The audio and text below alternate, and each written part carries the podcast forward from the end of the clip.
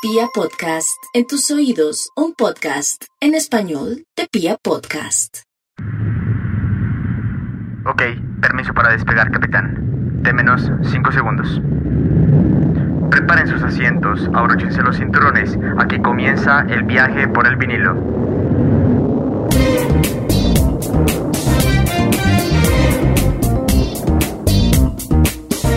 Año 1982. En una época marcada por profundas transformaciones sociales y culturales, un joven Michael Jackson, de apenas 24 años, revolucionó para siempre el mundo de la música. Luego de su exitoso quinto álbum en solitario, Off the Wall, Michael, junto a la compañía discográfica Epic Records, grabaría el que sería no solo el álbum más vendido de la década de los 80, sino de toda la historia de la música. Éxitos como Billie Jean, Beat It y Thriller, canción que le da nombre al álbum, son canciones que, incluso en el presente, casi 40 años después, siguen sonando en las emisoras, discotecas y hogares de todo el planeta. ¿Qué hizo que Thriller fuese un enorme éxito comercial? ¿Influyó en eso la aparición del canal MTV y la popularización de los videos musicales? ¿Qué sucedió en la carrera artística de Michael Jackson después de lanzar este disco? ¿Por qué en 2020 este disco sigue influyendo e inspirando a tantos artistas? Para responder a estas y muchas otras interrogantes, quédense con nosotros en Viajeros del Vinilo, episodio 1, Thriller de Michael Jackson.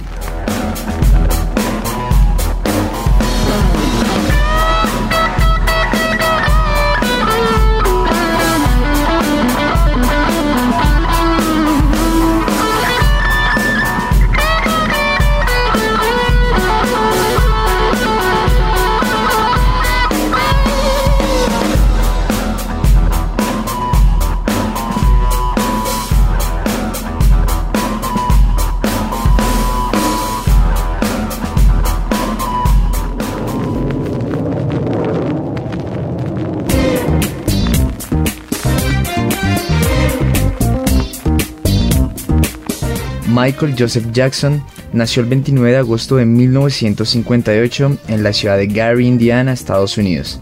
Siendo el octavo hijo de Catherine Esther y Walter Joseph Jackson, más conocido como Joe Jackson, el pequeño Michael mostraría habilidades musicales excepcionales desde temprana edad. A pesar de los abusos físicos y verbales que sufriría por parte de su padre durante su infancia, Michael entraría en 1964 en la banda de sus hermanos The Jackson Brothers, en la cual compartía la voz principal del grupo junto con su hermano Jermaine desde 1965, año en que The Jackson Brothers cambió su nombre por The Jackson 5. En los años posteriores, el grupo gozaría de un éxito significativo, dando giras alrededor de todo Estados Unidos. De la mano de la archiconocida disquera Motown Records, especializada en música rhythm and blues, The Jackson 5 se abría camino como una de las más importantes bandas conformadas por afroamericanos que lograban entrar también en las listas de pop de la audiencia blanca. Pronto, el joven Michael se destacaría como cantante y bailarín, siendo catalogado por la revista Rolling Stone como un prodigio y la principal atracción del grupo. Canciones como ABC y I Want You Back son ejemplos de los éxitos que tuvo Michael Jackson junto a sus hermanos durante este periodo de su carrera artística. En 1972, Michael, con tan solo 13 años, debutaría como artista en solitario con el álbum Got to Be There, bajo la tutela del productor Hall Davis. Luego de lanzar al mercado cuatro discos en solitario, Michael regresaría a The Jackson 5. Es en 1975 cuando el grupo firma con el sello Epic Records, debido a la negativa de Motown a permitirles a los hermanos Jackson mayor control creativo en sus producciones. En este periodo, Michael se convirtió en el principal compositor de la banda, lanzando otros seis álbumes bajo el nombre de Jacksons. Sin embargo, en 1979 cambiaría todo para el joven Michael Jackson. Epic Records decide lanzar un disco de este en solitario producido por la leyenda del RB Quincy Jones, disco al que titulan Off the Wall, el cual a diferencia de sus discos anteriores y sus álbumes en solitario, refleja una increíble madurez por parte de Jackson para realizar canciones más extravagantes siendo comparado con otro artista afroamericano de gran popularidad, Stevie Wonder. Este disco se convertiría en todo un hito de la historia de la música disco, pues sería el trabajo que expandiría enormemente la popularidad de este género incipiente, además de ser el álbum más vendido hasta el momento por un artista afroamericano. Aclamado por la crítica, Michael ganó diversos premios por este álbum, incluyendo el Grammy de 1980 a Mejor Interpretación Masculina de RB. A pesar de esto, Michael consideró que mereció mayor reconocimiento los Grammys y decidió embarcarse, también junto a Quincy Jones, en el proyecto que se convertiría en su obra maestra, Thriller.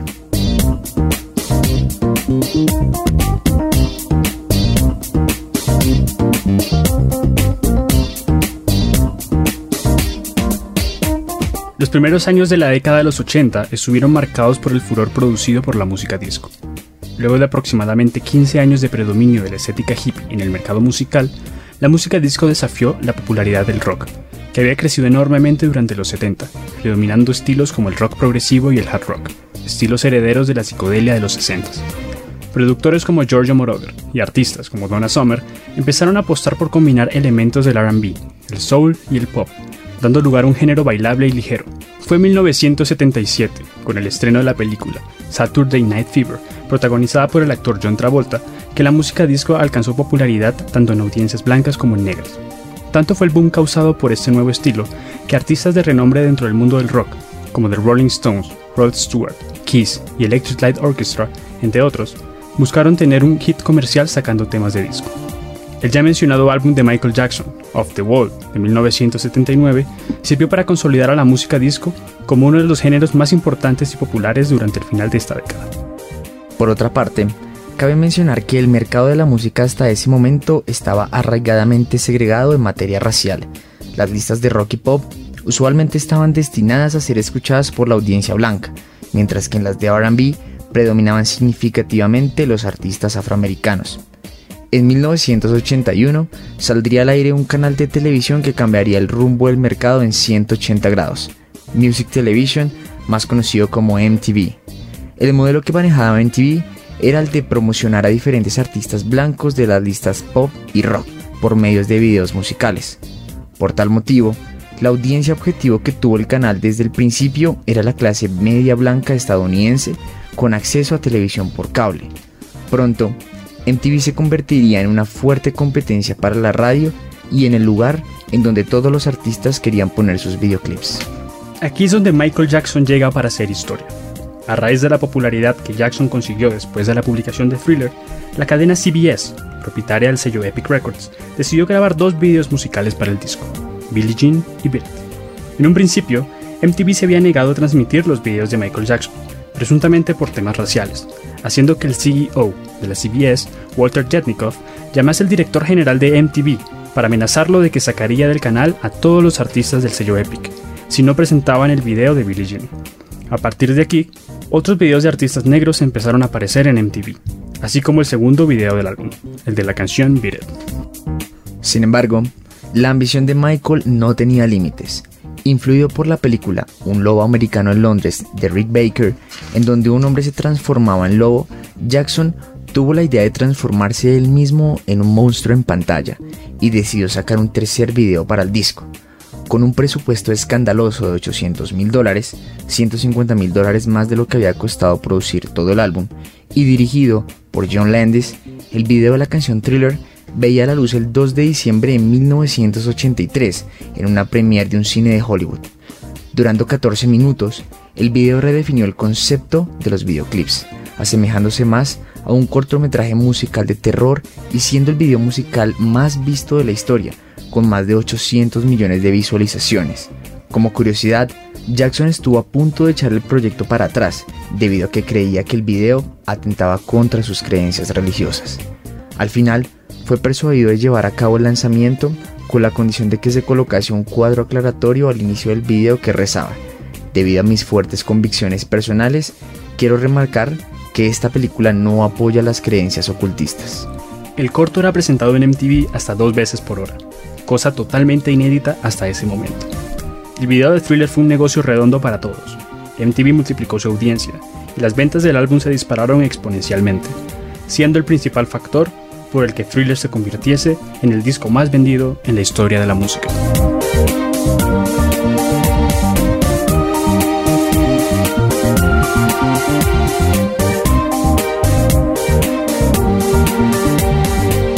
En este momento nos sumergiremos de lleno en el álbum. Les recomendamos estar preparados para lo que viene. El viaje comienza ahora. Pasamos ahora a hablar propiamente acerca de Thriller. El álbum consta de nueve canciones, estando encasilladas musicalmente en los géneros disco, rock, pop y RB. Con una duración de 42 minutos 19 segundos, el disco fue publicado el 30 de noviembre de 1982. La grabación de este fue realizada en los Westlake Recording Studios en Los Ángeles, California, y duró aproximadamente 7 meses. Michael escribió cuatro de las nueve canciones del disco: Wanna Be Starring Something, The Girl Is Mine, Beat It y Billie Jean. A modo de curiosidad, cabe mencionar que varios integrantes de la banda de rock Toto participaron en la grabación del disco en calidad de músicos de sesión.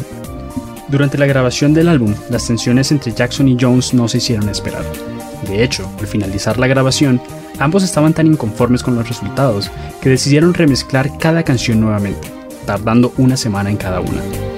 La portada del disco presenta a Jackson con un traje blanco, trabajo del fotógrafo Dick Zimmerman. Al desplegar la portada completa del vinilo, se revela un cachorro de tigre en la pierna de Jackson, que según Zimmerman mantuvo alejado de su cara por miedo a que le rasguñase. Otra imagen de esta sesión fotográfica, con Jackson abrazando al cachorro, fue utilizada para la edición especial de 2001 del álbum. Thriller sigue siendo el álbum más vendido de todos los tiempos, con ventas de 66 millones de copias en todo el mundo. Es el segundo álbum más vendido en los Estados Unidos y fue certificado 33 veces platino por la Recording Industry Association of America en 2017. El disco ganó 8 premios Grammy, incluyendo Álbum del Año. Jackson también batió un récord en los American Music Awards de 1984 al ganar 8 premios. El álbum es a menudo acreditado por críticos y revistas como uno de los mejores discos de todos los tiempos. Sin más preámbulos, damos paso a la deconstrucción canción por canción de este disco.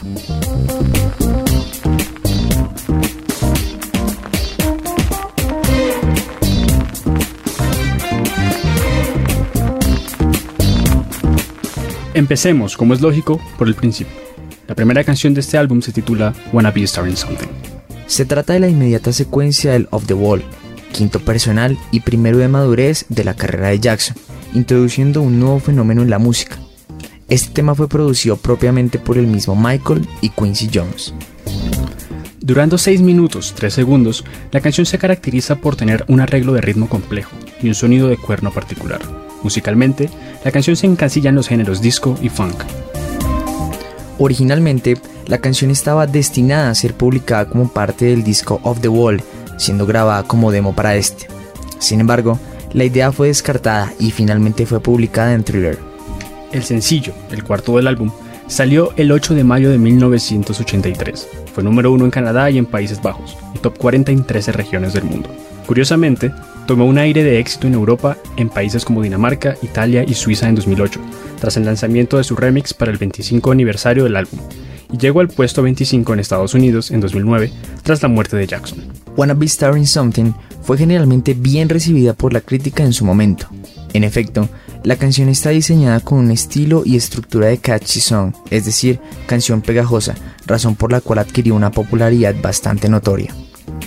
La letra de esta canción fue escrita por Michael para su hermana Latoya Jackson, como respuesta a comentarios negativos que hacían sobre su relación con sus hermanas, y a nivel general constituye una crítica a los rumores que se dan hacia una persona.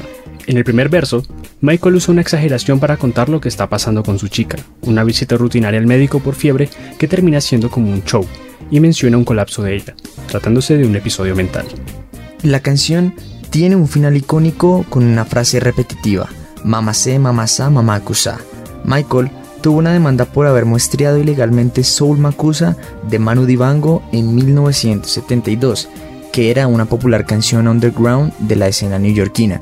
Como curiosidad, lamentablemente Manu Dibango murió hace poco debido a coronavirus. En el año 2008, la canción fue remezclada junto al cantante Akon con motivo de la conmemoración de los 25 años de la publicación del disco, teniendo como título Wanna Be Starring Something 2008. El remix fue lanzado como sencillo y alcanzó el puesto 48 en la Billboard Pop 100 de Estados Unidos. Pitchfork Media, reconocido medio musical, comentó en su momento, cuando se estrena Thriller, esos 100 millones de ventas se sienten justos. Wanna Be Starring Something es pura emoción adolescente confusa y conmocionada. Así que hay otra teoría.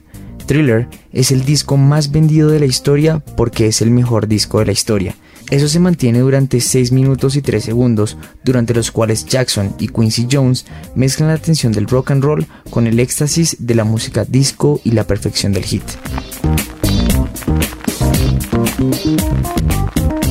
En segundo lugar, nos encontramos con el siguiente tema de Thriller, Baby Be Mine. Esta canción es uno de los dos temas del disco que no fue sencillo y originalmente fue escrita por Rod Temperton. A pesar de no ser sencillo, con 4 minutos 20 segundos, es una de las canciones más infravaloradas de Michael Jackson, puesto que comercialmente hablando, este tenía canciones muy superiores, y dentro del mismo álbum competía con temas de gran envergadura como Thriller, Beat y Billie Jean. Sin embargo, es recomendable darle una pasada a este gran tema musical.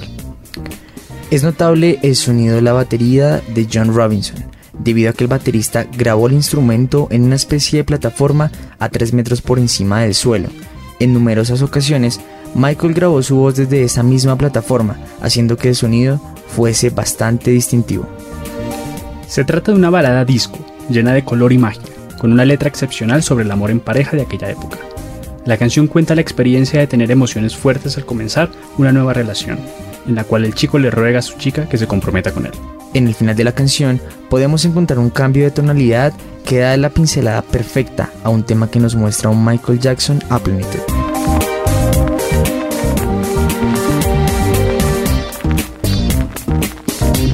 Nos seguimos adentrando en este viaje por el vinilo. La tercera canción incluida en este disco se titula The Girl Is Mine, la cual se hizo en colaboración con el ex Beatle Paul McCartney. Fue el sencillo líder del disco, lanzado el 18 de octubre de 1982. Para algunos fans, fue una mala decisión por parte de Michael Jackson, ya que se considera una canción débil como para ser el primer sencillo de este gran álbum. La canción tiene una duración de 3 minutos 42 segundos y combina elementos del pop y del soft rock. Comercialmente, el sencillo llegó al puesto número 2 en el Billboard Hot 100 de Estados Unidos, mientras que en las listas de RB alcanzó el puesto número 1. A modo de curiosidad, cabe mencionar que, a partir de la grabación de este tema, Michael empezó a grabar siempre a oscuras, puesto que detestaba la luz. La canción es una sugerencia por parte de Quincy Jones sobre hacer una canción de dos chicos peleando por una mujer. La idea original de Michael era poner un rap en la canción, pero finalmente es Paul quien graba su parte en casa de Michael con los músicos de la banda Toto, quienes participan en numerosas canciones del álbum. En relación a esto, Michael decide colaborar con Paul en dos canciones para su álbum Pipes of Peace de 1983, The Man y 666. Esta última obtuvo más popularidad que la ya nombrada canción del álbum Thriller. Se trata de la primera canción de amor interracial en la historia de la música, siendo transmitida en emisoras tanto blancas como negras. La colaboración entre McCartney y Jackson marcó un importante precedente en la integración racial en Estados Unidos. El hecho de que una leyenda del rock, como Paul McCartney, grabase con un artista afroamericano representante del género disco, estuvo llena de simbolismo y aportó un mensaje de inclusión, fraternidad y reconciliación en un país con profundos problemas de discriminación hacia las comunidades negras. Haciendo un alto en el camino, hablaremos ahora sobre la canción que le da el título a este álbum, nada más y nada menos que la mismísima Thriller. Este tema es de los más significativos no solo de Michael Jackson, sino de toda la historia de la música.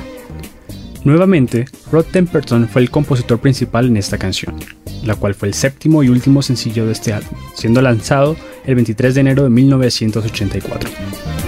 El tema dura unos 5 minutos 58 segundos y combina elementos musicales de los géneros funk, disco y pop. Thriller fue el séptimo sencillo del álbum en ingresar al top 10 de la lista Billboard Hot 100 y también ingresó al top 10 en otros países del mundo. Originalmente el tema se iba a llamar Starlight y Temperton quería dársela al grupo del cual era líder, llamado Hitway. Sin embargo, Quincy Jones convenció a Temperton de que fuese Michael quien la grabara, Después de grabarla bajo ese nombre, decidieron darle el nombre de Thriller. El demo de Starlight puede ser fácilmente encontrado en internet. La instrumentación de este tema cuenta con una línea de bajo característica y varios sintetizadores. Además, es posible escuchar diversos efectos de sonido, tales como truenos, aullidos de lobos, una puerta chirriante, pasos de personas y viento. El aullido de lobo, que suena en el segundo 13 de la canción, fue grabado por un perro gran danés llamado Max. La letra de esta canción posee elementos que hacen homenaje al cine de terror clásico, siendo asociada con la época de Halloween no solo en Estados Unidos sino en todo el mundo, y de vez en cuando entra en el Hot 100 cada año por esas épocas. Al principio, se había pensado que la parte hablada de la canción fuese grabada por el cantante de rock Alice Cooper. No obstante, al final se decidió que esta parte fuese grabada por el actor Vincent Price, quien era un conocido de la esposa de Temperton en aquellos días. Como ya hemos mencionado anteriormente, el video de esta canción marcó un hito sin precedente en la historia de la música. Con poco más de 14 minutos, el video presenta a Jackson junto a la actriz Ola Ray bailando en una escenografía que sin dudas estuvo inspirada en las películas de terror de la década de los 50. En el videoclip, Jackson realiza una coreografía mientras dirige el baile junto a varios zombies.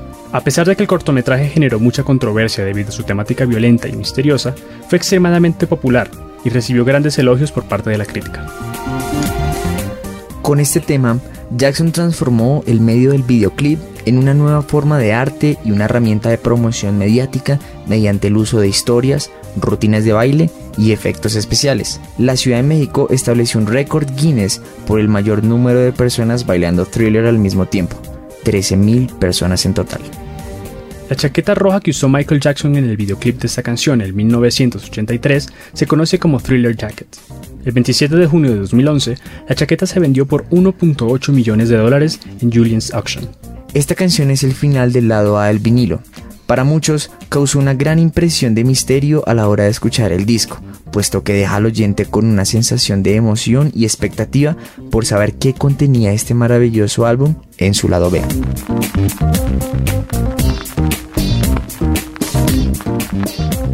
Siguiendo este recorrido, llegamos a la quinta canción del álbum, la cual es también el inicio del lado B del vinilo y se titula Birt. Esta canción fue publicada el 2 de enero de 1983, siendo el tercer sencillo del álbum. El tema dura 4 minutos 18 segundos y se mantuvo 3 semanas en el puesto número 1 del Billboard Hot 100. Luego del éxito que significó el álbum Off the Wall en 1979, Jackson y Jones se habían percatado que la audiencia estadounidense estaba dividida entre el rock y el RB, por lo que tuvieron la idea de sobreponer estos dos estilos en una sola canción, siendo el producto final un tema de hard rock con influencias de soul y pop. La canción cuenta con la colaboración del legendario guitarrista Eddie Van Halen. Se cuenta que Quincy Jones lo llamó tres veces y el guitarrista le colgó todo el tiempo, pensando que se trataba de una broma. Al siguiente día, Van Halen llegó al estudio y para sorpresa de todos, grabó el solo de guitarra en media hora. Los ingenieros se sorprendieron durante la grabación del solo al descubrir que el sonido de su guitarra había provocado que el altavoz del monitor en la sala de control se incendiase. La letra de esta canción tiene una temática pacifista, alentando al oyente a evitar la violencia a toda costa, sobre todo cuando hay de por medio faltas al honor de las personas. Michael canta este tema de una manera bastante apasionada, llegando al límite mismo de su registro vocal. El video musical de Beat ayudó a establecer a Jackson como un icono del pop internacional, costando más de 150 mil dólares e inspirado en el musical de Broadway, West Side Story. El video fue el primer acercamiento de Jackson de los jóvenes negros y las calles.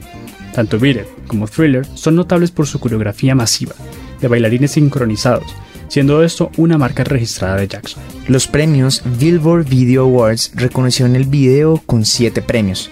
Mejor videoclip general, mejor interpretación de un artista masculino, mejor uso de video para mejorar una canción, mejor uso de video para mejorar la imagen de un artista, mejor coreografía, mejor video general y mejor baile. El cortometraje fue clasificado por la revista Rolling Stone como el video número uno, tanto en las encuestas de sus críticos como de los lectores.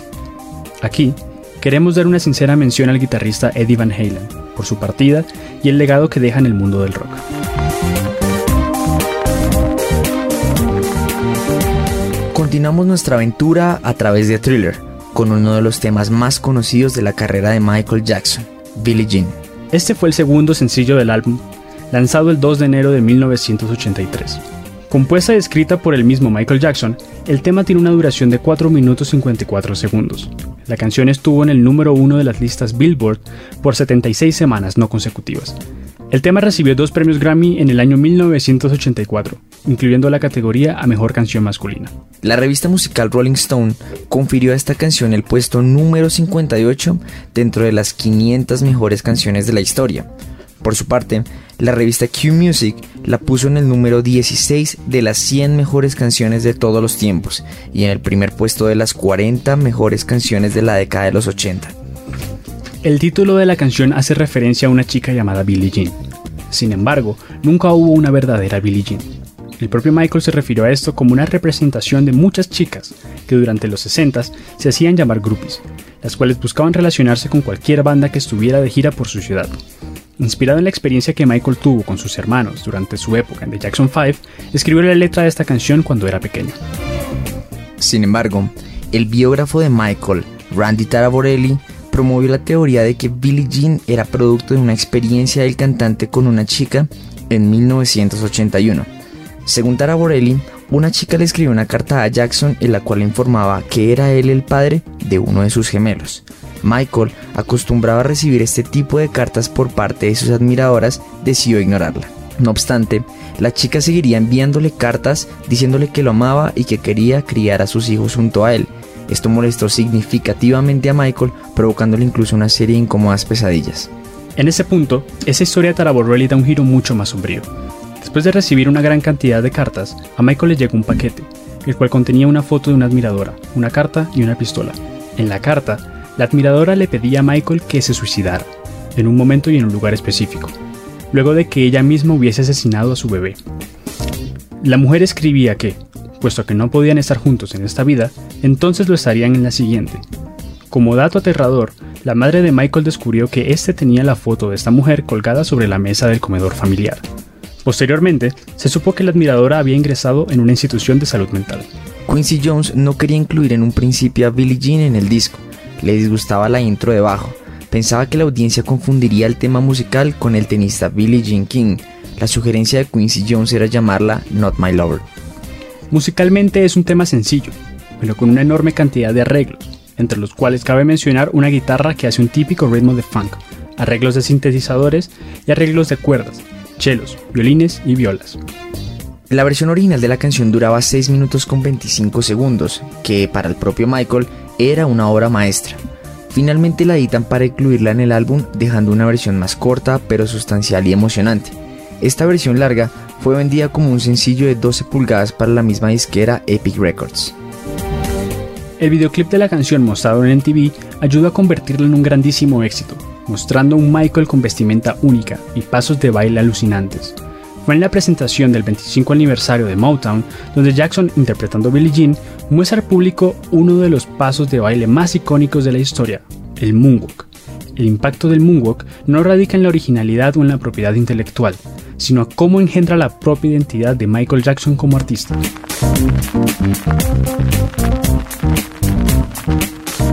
En la recta final de esta travesía nos encontramos con Human Nature, séptimo tema del disco, el cual es también el quinto sencillo del álbum, lanzado el 30 de mayo de 1983.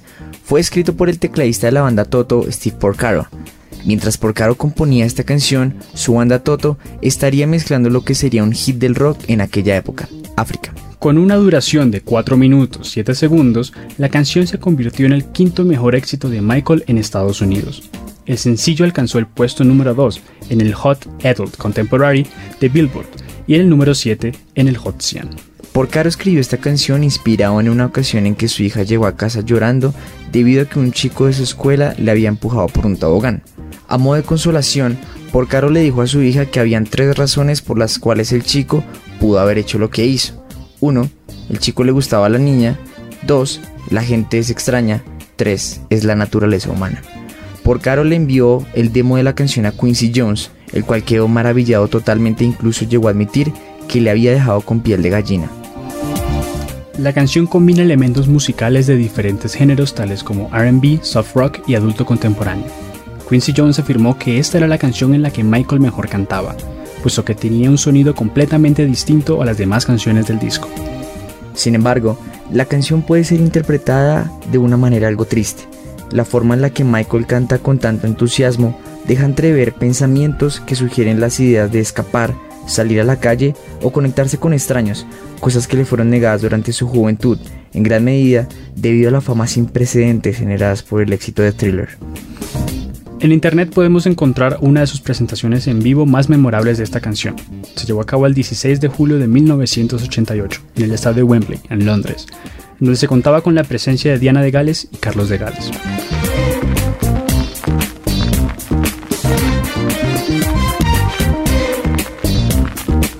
La siguiente canción de Thriller se conoce como PYT, Pretty Young Thing.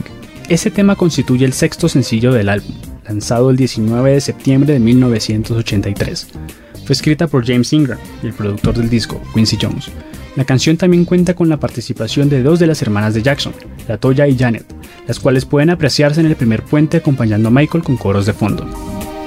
Durando casi 4 minutos, este tema de RB y disco alcanzó el puesto 10 en el Billboard Hot 100, siendo el sexto sencillo del disco en alcanzar el top 10 de esta lista. La canción ha sido versionada por diversos artistas, incluyendo Kanye West, Will I Am y el elenco de la serie de televisión Glee.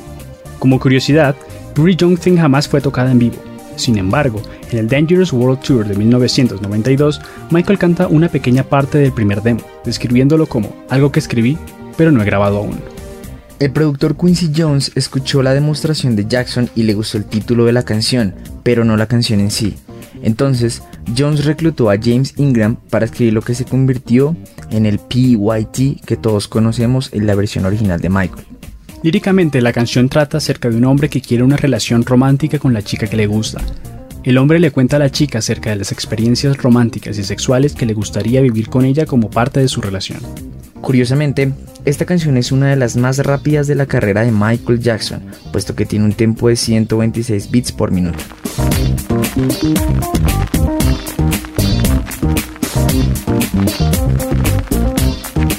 Llegamos lamentablemente al final de nuestro viaje por este maravilloso álbum. La última canción del disco, titulada The Lady in My Life, no fue publicada como sencillo. El tema dura 4 minutos 59 segundos. También fue escrita por Rod Temperton. Se trata de una balada romántica, en la cual el cantante declara su amor a una chica, invitándole a tener una relación con él.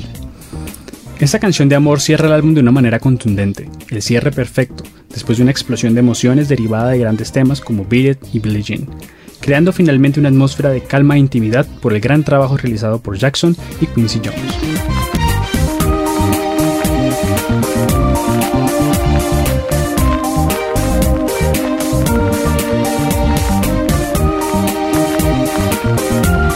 Michael sigue su carrera después de este importante álbum, ganando 7 Grammys y 8 American Music.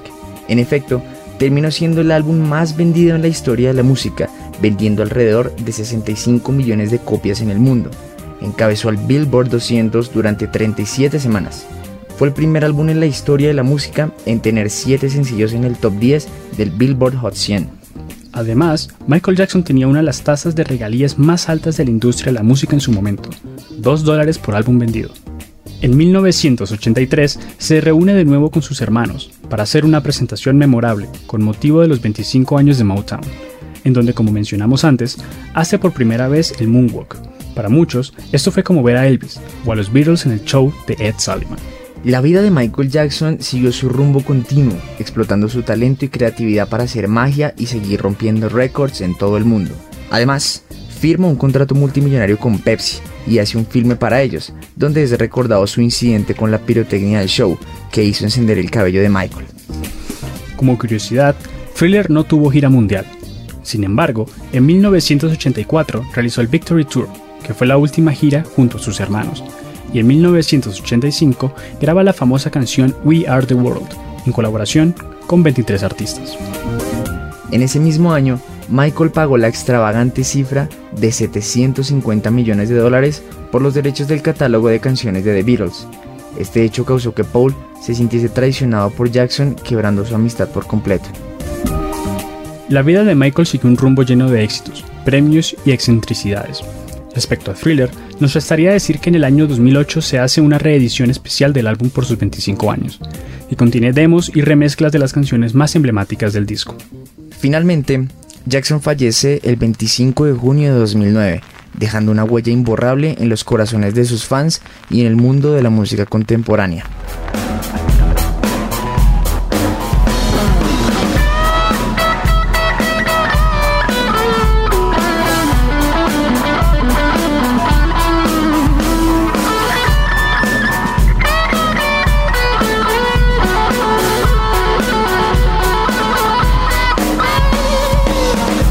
Sin duda, Michael Jackson es uno de esos artistas que quedará para siempre como uno de los grandes en la historia de la música. Sus contribuciones a la cultura popular, así como su papel tan importante para romper algunas barreras raciales, convierten a Michael en un músico eterno, cuyo legado sigue estando vigente incluso más de 10 años luego de su fallecimiento. Como hemos visto a lo largo de este programa, Thriller es uno de los discos más importantes de toda la historia. El impulso que significó para la carrera de Michael, así como de otros artistas de color, no tuvo precedente. Con la revolución de los videos musicales, Michael Jackson cambiaría la estructura del mercado musical para siempre, pues a día de hoy todavía la publicación de sencillos acompañada por un videoclip sigue siendo una de las maneras más eficaces de promocionar una canción en el mercado. Thriller es de esos discos cuyas canciones se escucharán por siempre y para siempre. Existen pocos momentos igual de grandes en la historia de la música contemporánea que el estreno de Thriller. Para nosotros ha sido un placer traerles este programa y acompañarlos en este viaje. Nosotros somos Víctor Martínez y Nicolás Marín, grandes apasionados por la música y su historia. Si les ha gustado este podcast y quieren saber más sobre los grandes discos de la historia de la música, no olviden seguirnos en Instagram, arroba BigMartvel y Nicomarín21, para conocer más detalles, historias y anécdotas de este maravilloso álbum. Recomendamos profundamente escuchar Thriller en las principales plataformas de streaming o en internet o adquirirlo en su discotienda preferida. La próxima semana les estaremos trayendo otro de los éxitos comerciales más importantes de la historia, Back in Black de ACDC.